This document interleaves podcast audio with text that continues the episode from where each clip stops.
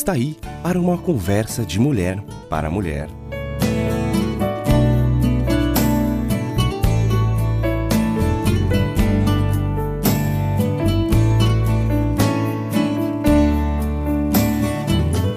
Olá, amiga! Bendiga o Senhor a minha alma, não esqueça nenhuma de suas bênçãos. Amiga, as palavras deste salmo, que é o 103, versículo 2, é um incentivo para celebrarmos, para agradecermos o que o Senhor tem feito por nós. Conversamos no encontro anterior sobre a importância das festas na nossa vida. Deus instituiu várias festas para que o seu povo não apagasse da memória o que ele fez por ele. Temos a tendência de nos esquecer do que Deus já fez por nós e por isso não valorizamos certas festas. Precisamos de vez em quando deixar nossos afazeres e refletir nos rumos que nossas vidas tomaram.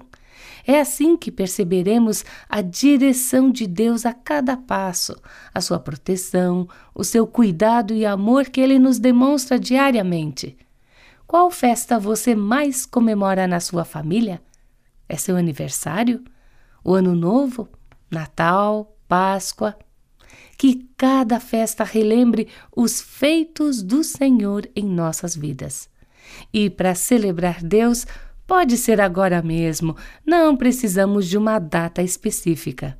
Tire um tempo para pensar em tudo que Deus já fez e está fazendo em sua vida. Quando relembramos tais fatos, o sentimento só pode ser de gratidão. Vamos lá, agora mesmo, vamos agradecer a Deus pela nossa vida, por termos conhecido Jesus, pela vida eterna que Ele nos deu, também pela família, saúde, trabalho. Louvar a Deus em todo o tempo, essa é a melhor festa.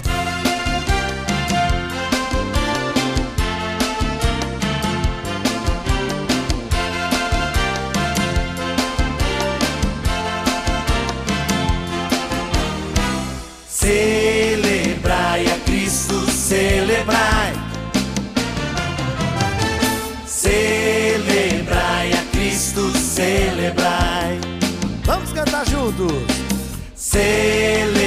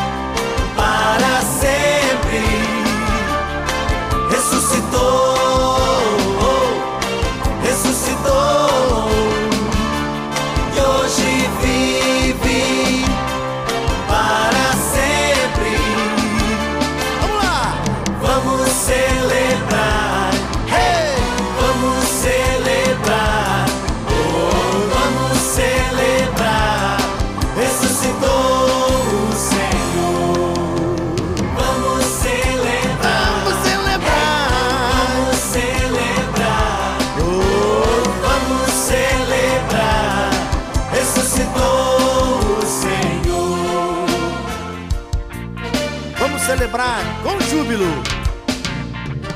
Celebraremos com júbilo a tua vitória e em nome do nosso Deus hastearemos bem Mais uma vez. Vamos. Em nome do nosso Deus hastearemos bem e em nome do nosso Deus Do nosso Deus. hastearemos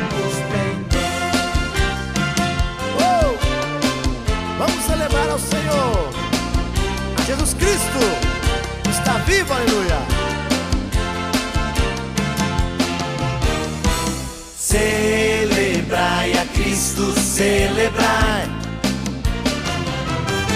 Celebrai a Cristo. Celebrai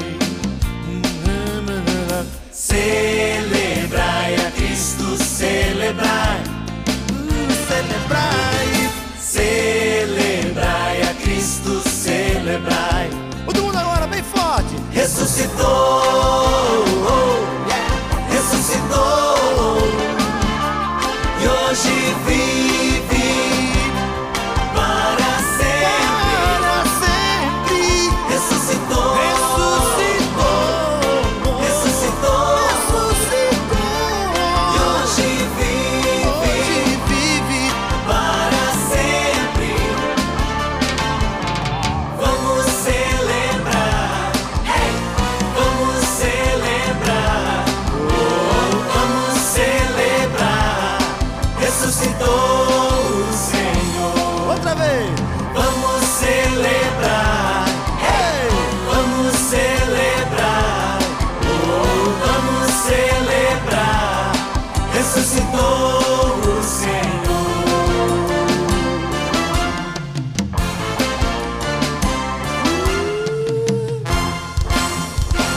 Quando estudamos o Antigo Testamento e o estilo de vida dos israelitas, o povo escolhido de Deus, percebemos que ele era cheio de festas.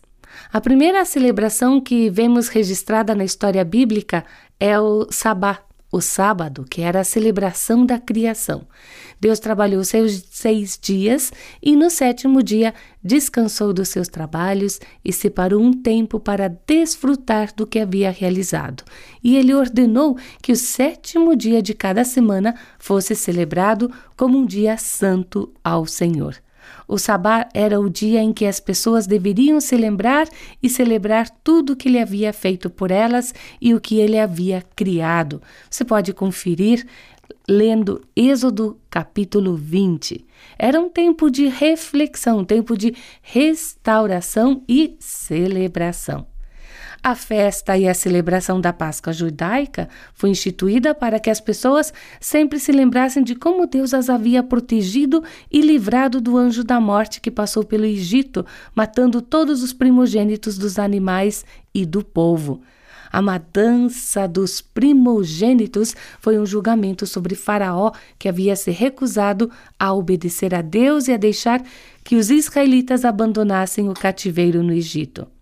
Essa noite foi uma noite a ser lembrada e ela mereceu uma celebração anual. Deus quer que nos lembremos do que ele fez por nós. Se você não é judeu, provavelmente não celebra a Páscoa nos moldes judaicos, mas devemos manter o espírito desta festa celebrando as coisas semelhantes que Deus fez por nós. Devemos chamá-las à nossa lembrança, falar sobre elas com nossos amigos e familiares e nunca deixar de celebrar a bondade de Deus em nossas vidas. A festa dos pães ázimos, ou festa dos pães sem fermento, começava imediatamente após a Páscoa judaica e durava sete dias, e foi instituída para lembrar ao povo o êxodo do Egito e o fato de que haviam deixado a antiga vida para trás e estavam entrando em um novo modo de viver. Imagine, eles tinham uma festa após a outra.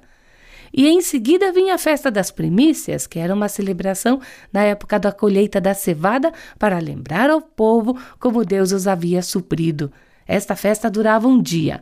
Aí vem a festa do Pentecostes, que ocorria no final da colheita da cevada e no início da colheita do trigo, e demonstrava alegria e ações de graças pela colheita abundante.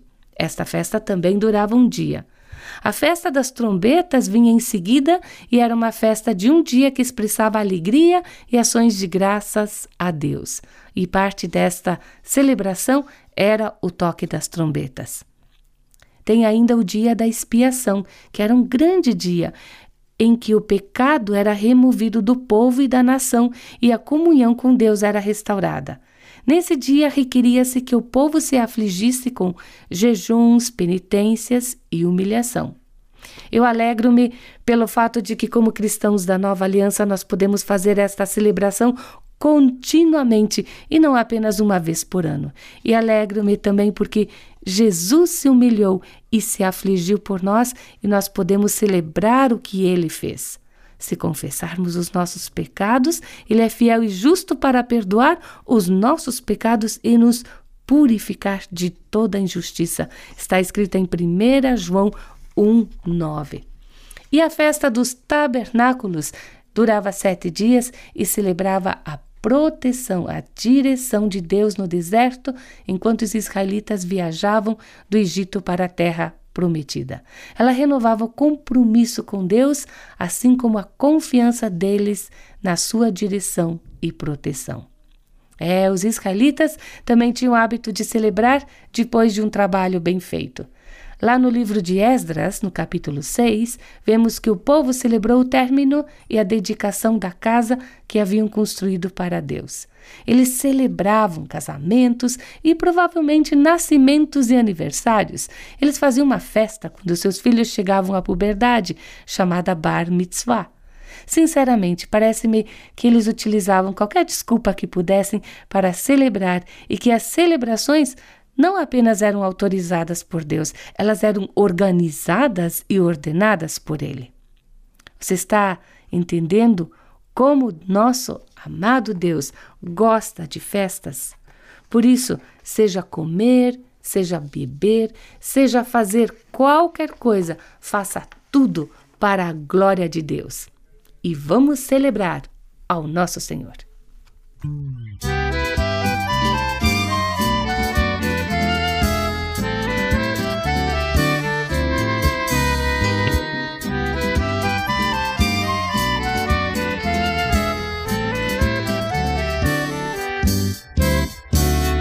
Seja comer, seja beber, seja qualquer outra coisa fazer, tudo seja feito para a glória de Deus, para a glória de Deus.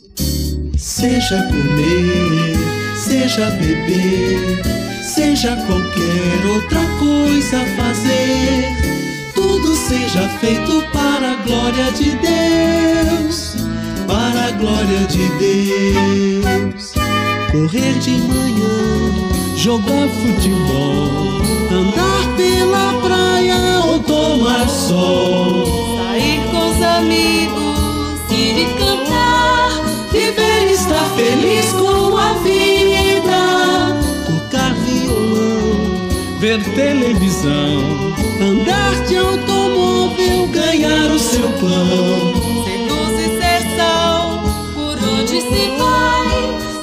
tudo pra glória do Pai. Seja comer, seja beber, seja qualquer outra coisa fazer, tudo seja feito para a glória de Deus. Tudo seja feito para a glória de Deus. Tudo seja feito para a glória de Deus. Para a glória de Deus.